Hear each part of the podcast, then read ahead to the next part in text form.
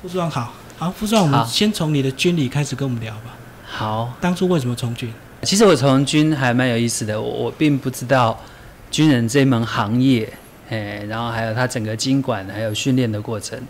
呃，高中毕业以后是刚好一位同学，然后想要找我陪着他一起考军校，那就跟着他一起去报考了这个军事联招，嗯，嘿，大概就是这样。所以两个都一起录取。对我们这个同学很有意思，他他也跟我一样录取了，然后也就是我后来读的国防管理学院法律系。那结果后来他因为在后来的警官特考他被取，那结果后来他就离开了，那结果就留我一个人在一个陌生的环境，然后入伍训，进而接受四年的军事教育，然后从国防管理学院毕业。哎所以他去当警察，你去从军。哦，对，哎，他现在还在做警察这一行，我们是蛮好的朋友，成长过程每天混在一起。哎，其实高中不是很认真啦，高中比较爱玩，所以在我们这个年代，呃，成绩这样不算很好。哎啊，不过其实我们的同学成绩比较好，他在警官学校被取，所以呃，他就去去了警官学校的。然后你为什么会选法律系？法律系不是特别的难念吗？呃，我我觉得其实我是一个比较慢慢成熟的一个一个一个人哈，所以其实在，呃不小心读了军校之后哈，我连选系其实我心里也没有一个底，说要做什么。呃，不过其实那时候有因为个性的关系，我比较想要，呃，我我第一个想法是想要读新闻系啊，嗯。哎，那可是因为后来政战学校的新闻系好像有近视的限制，那好好吧，那那那就我就选一个那时候有一个电视剧哦，在民国七十七年、七十八年那时候一个好莱坞的电视剧，什么《洛城法网》，哦，哎，觉得律师这一行好像还蛮有意思的，蛮有挑战性的，那我就选了法律系。嗯。哎，整个过程大概是这样。所以后来就接了军法官这样子吗。啊，对，然后就法律系四年之后，然后就参加军法官特考，那也运气很好，那录取了军法官。那接下来就接受一段时间的训练之后，就是在军中担任军事检察官或军事审判官哎的工作。那第一个案子应该印象非常深刻吧？你记得你第一个案子吗？没有哎、我忘记了，案子太多了，不记得。那其实，在军中的军法案件比较特殊的地方，就是逃亡案件比较多啦。嗯，哎，逃亡案件，所以我在猜应该是逃亡案件吧。那逃亡案件在那个年代，阿兵哥兵员也也多哈，所以逃亡的案件也多。所以那时候逃亡是不是很多都是因为兵变的关系，对不对？哎，不一定。年轻人不是。呃，其实我觉得，嗯，我我现在回想哈，没有心理准备，回想那一段过往哦，逃亡案件在军中其实应该分两大类啦，一个就是呃，可能就是比较不成熟，嗯。啊，就是爱玩，年轻人爱玩，或者是因为感情因素逃亡。那另外一种比较特殊的，哎，可以值得分享的就是，其实那个年代有因为宗教信仰而逃亡的。哦啊，也就是所谓的基督教有一个支派叫耶和华见证人，嗯嘿，那这个后来也因为这样子，然后有了大法官会议解释，进而有了替代役的制度，就是这种情形、这种案例，那时候也蛮多的。所以我记得那时候曾经办过了不少类似的逃亡案件。那他们这种案件有一个特色，就是他们是因为信仰，我不拿枪，我不接受军事训练，然后结果就一而再，再而三。所以曾经还有说，呃。服完刑之后，然后又回忆，然后又逃亡。因为其实那时候有一个规定，好像已经有点忘了，就是你一定要满服刑满四年才会免役，就不用再当兵这样。哎，那结果那时候很多这一类型的案件，就是没有没有刚好没有办法服刑满四年，所以就一而三再而三这样一直逃，甚至逃到后来，因为爸爸也有这种信仰，还在军中看到爸爸也在当兵这种情形。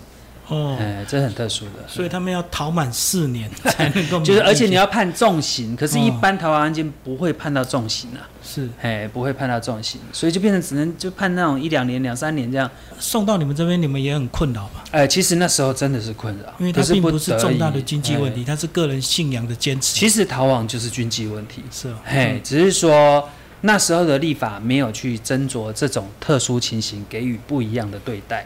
嗯，嘿，就所以后来大法官会议解释，就针对这种情形，我们就引进了另外一套制度，替代役的制度，然后就把这种情形给给给给解解决了，不会有这种情形发生的。好，那副处长，你过去在看这个案子的时候，你个人心态有没有转变？因为一开始一定会按照法律该怎么判就怎么判，是不是？随着服役的年限越来越长之后，是不是看的东西是不是会有点一体两面？就是像法理情，情理法这样子。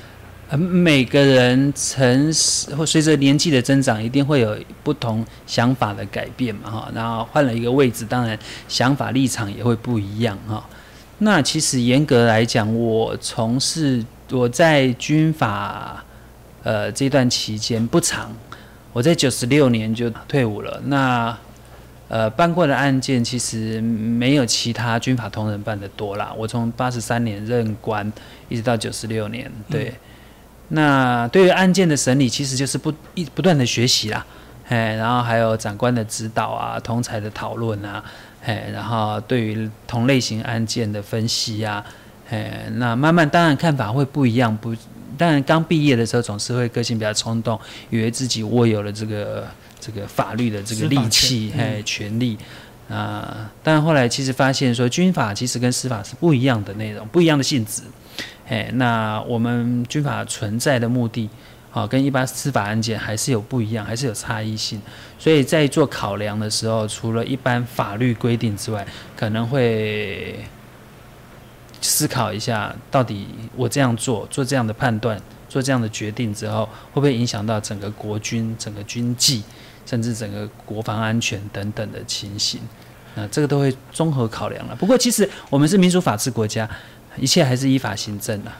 对，也许心里有一些柔软的地方，但是最后呈现的还是那个结局，就对。对对对对。嗯，好，你说那九十六年，你什么原因让你决定要离开？其实国家对我们很好哈，就是军法这个职务哈，这个职涯其实他在那个时候其实是有一些保障的哈。除了你在我们那个我们这一辈哈，就是说你你可以用比较少的科目来你你可以检核取得律师的资格。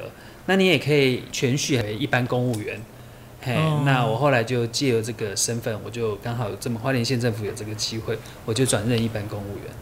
哦，所以九十六年一直到现在都在花莲县政府。哦，不，没有没有没有，来花莲县政府之后，呃，先后又去了那个退辅会，在花莲的花莲荣福处，然后后来又到国军退出役官兵辅导委员会台北啊会会本部那边。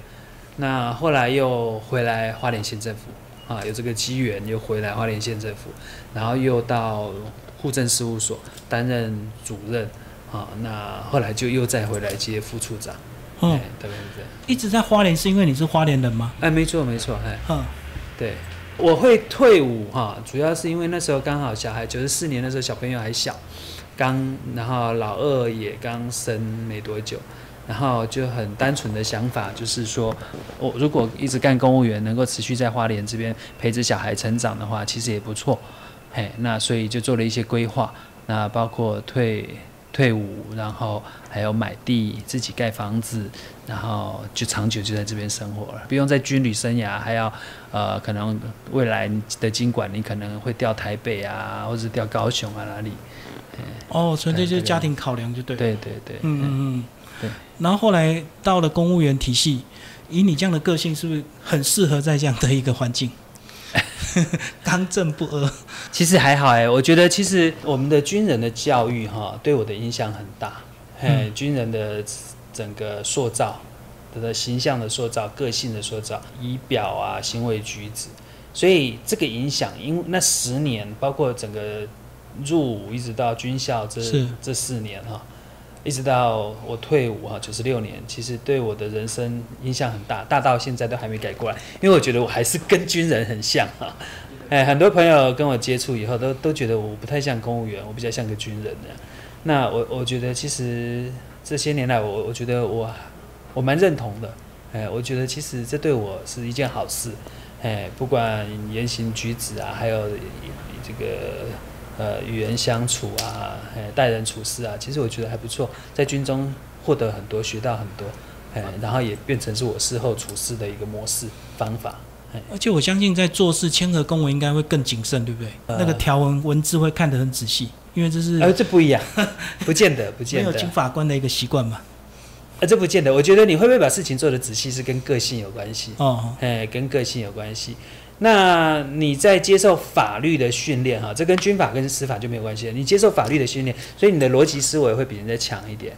所以你在做一个判断的时候，你比较容易去归纳、分析、条理分明、分明，这样去去思考一件事情。那至于说你对于那个归纳、分析、条理分明，然后去处理一件事情之后一些细节要呈现的东西，我觉得那跟个性有关系。哦，哎，对你可能是比较大辣辣的人，你就会比较常有错字啊或吐贼啊等等情形。那你比较细心的人，你就会把它做的比较漂亮。那副总有没有想过，如果当初没有退役的话，嗯，应该会发展到什么阶段？如果在军旅的话，那就是在军中啊，一直待到现在啊。就我还有两位，还有三位同学在军中嘛，现在都上校。但是就失去跟小孩子陪伴的时光，对不对？呃，应该是可以这么说。如果没有退的话，哈，整个后半，因为我在九十六年一月就升了中校嘛，升了中校之后，呃，整个后面上校后面的这段这个阶级，其实后往后的经历应该都会在国防部或军法司在北部这边发展嗯多啦。嗯，因为其实，在花莲有这个这个位阶的缺也不多。好，讲一下你的这个对小孩的教育，好不好？有特别的严格吗？军人本性再加法律、呃，不会，不会。其实我对小孩子的教育哈，我我我是蛮 open 的，就是也蛮自由的，蛮民主的哈。我我比较大辣辣的啦，我我会觉得其实小孩子功课都还其次，可是就是说身体一定要健康，所以我觉得在他们成长过程，我我都是比较 focus 在他们的呃。体能啊，或者是玩乐上面，哎，对，所以，哎，我不会说特别的严格，可是一些规矩啊，哈，这些做人的规矩哈，跟家人的相处，跟朋友的相处，我我觉得一些基本的东西我会比较要求，哎，那要求其实也不是说就很严格，还要打骂等等，不是，就是会跟他们强调什么是重要的，什么不重要的，嗯。就是要说清楚就对，对对对，做人做事，对对，嗯，生活规律诶，会不会特别要求？比如说早睡早起啦？会会会会，其实我们就是这样的，这样的人生成长过程。像我一一直到现在都还是很规律，嘿，嗯，就早上会很早起床，然后运动，然后年纪大了，晚上也都很早就睡。你你现在对你自己的体能有持续在要求吗？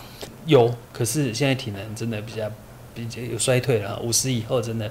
体力没有以前那么好，对。那你现在回头来看，年轻的这些人，他们经历的世代跟我们真的是落差蛮大的。他们每个时代有每个时代不同的挑战嘛，哎呀，他们本来就要面对了，就跟我们那时候其实也是被被嫌弃的那个年轻人，年轻人那一群嘛。哎，只是说因为现在时代不一样了嘛。我我们年轻的时候其实是要面对第一波的冲击，就是开始使用电脑。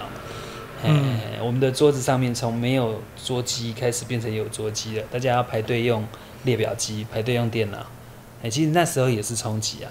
哦然后还有电话的传输开始有手机了，那他们到这一代的是更更更进步嘛？那更进步，他们面对适应的能力也比我们快，比我们强。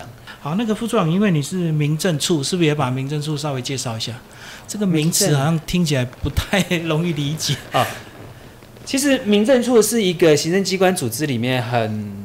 很传统，很早以前就有一个组织的一个单位，啊，就有有这么一个单位在。那早年的民政其实体系非常的庞大，啊，所以一般在地方制度里面，民政总是让人家感觉就是那个最大的处。那因为社会环境的转变，哈，那其实普遍的在各县市，哈，民政就慢慢的就比较本来原来的重要的科或者重要的单位，啊，就。会独立出来成为一个处哦，一直分的越细，一直分出去。对，所以早年其实社会处，现在各县市政府都有社会处、社会局。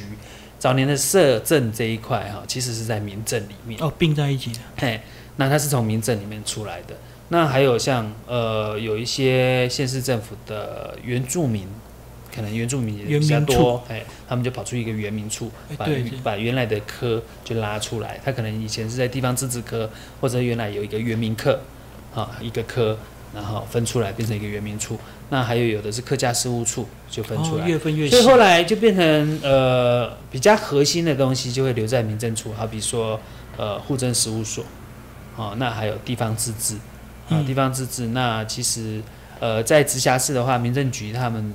他们地方自治这个科，下面可能还有区公所。那在一般县市政府的话，他们是要辅助所有的更基层的地方政府，也就是乡镇市公所啊这一块。还有一个比较本来就是核心的东西，民政这里有一块业务就是兵役啊，兵役科。是，哎，那兵役科其实也随着时代环境不一样，也有一些转变，为就是稍微规模稍微缩小一点了，因为现在兵员变得比较少了嘛，一期只要四四个个月对，哎，所以案件量相对变少，所以功能性也就稍微减缩一点了。还有有因为地方政府不同哦，有设立不一样的跟议会、跟民意代表的这种互动的单位，好比有建议案处理科，啊，哦对，那呃或者是哦。有一块就是有有一些县市政府，他们把公共造产这一块业务放在民政下面，啊，所以我们花像花莲县政府就会有公共造产科在处理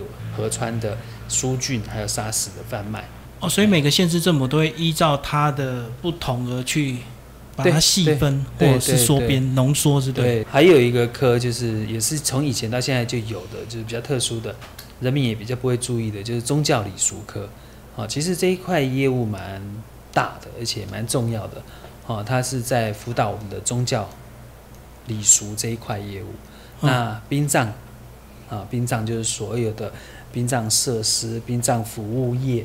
那管理范围还蛮大的、啊，对对对，所以其实你讲大哈，你讲大听起来很好听的，就是生老病死，对啊，对啊。哎，生老病死通通有，出生一直到死亡，